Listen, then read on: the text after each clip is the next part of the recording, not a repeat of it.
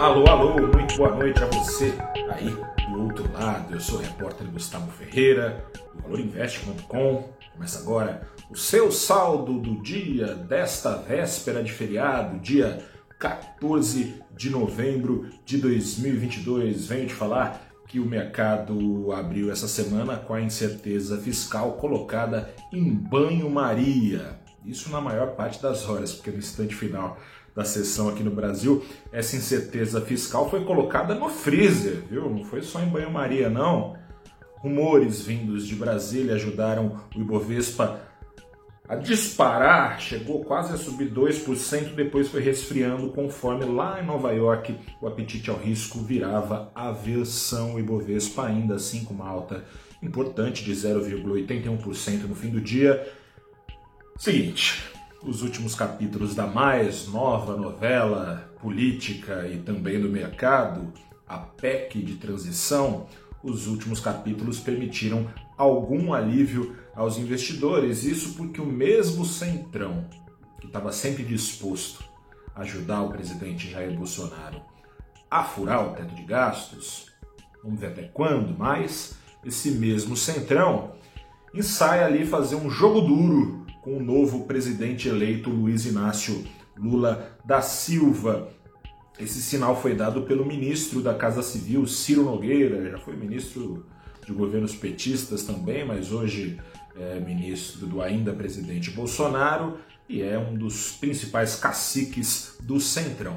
Ciro Nogueira diz que apoia a PEC, mas não nos moldes ventilados pela equipe de transição.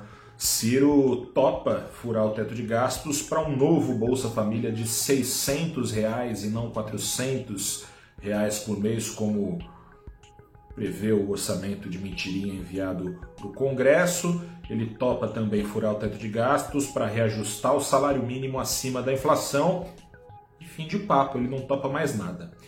Dando uma volta aqui no tempo, em 2020, no calor da pandemia, o Centrão topou um extra-teto de quase meio trilhão de reais. Em 2021, de 114 bilhões de reais.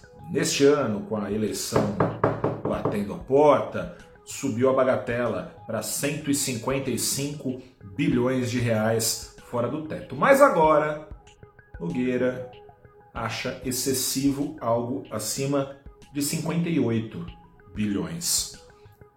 É um valor bem aquém dessa dinheirama dos últimos anos e também bem aquém dos 175 bilhões pretendidos inicialmente pela equipe de Lula. Nesse cenário, outros gastos, por exemplo, farmácia popular, é, gastos como prometidos por Lula, com um programa de renegociação de dívida, ou investimentos públicos para tirar obras paradas do lugar, isso tudo teria que ser negociado para ser feito, e sabe-se lá se feito, de 2024 em diante. No fim do pregão, um rumor se somou a esse jogo duro do Centrão e ajudou a turbinar o apetite ao risco que já prevalecia aqui no Brasil, antecipando a essa resistência do Centrão. O governo eleito estaria alinhavando uma PEC mais comedida, mais conservadora que o plano essencial, não tão módica quanto essa que Nogueira topa,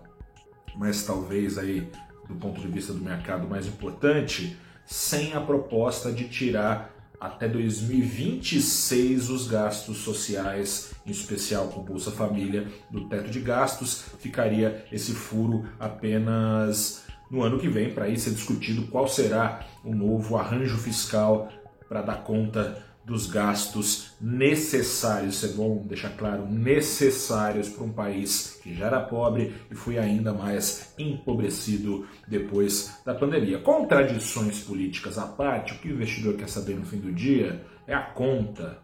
Parece que a conta vai ser menor do que aquela que vinha trazendo busca por, prote por proteção, com essa expectativa de que o bicho papão não seja tão papão assim. O dólar hoje foi puxado para baixo em 0,66% aos R$ 5,30.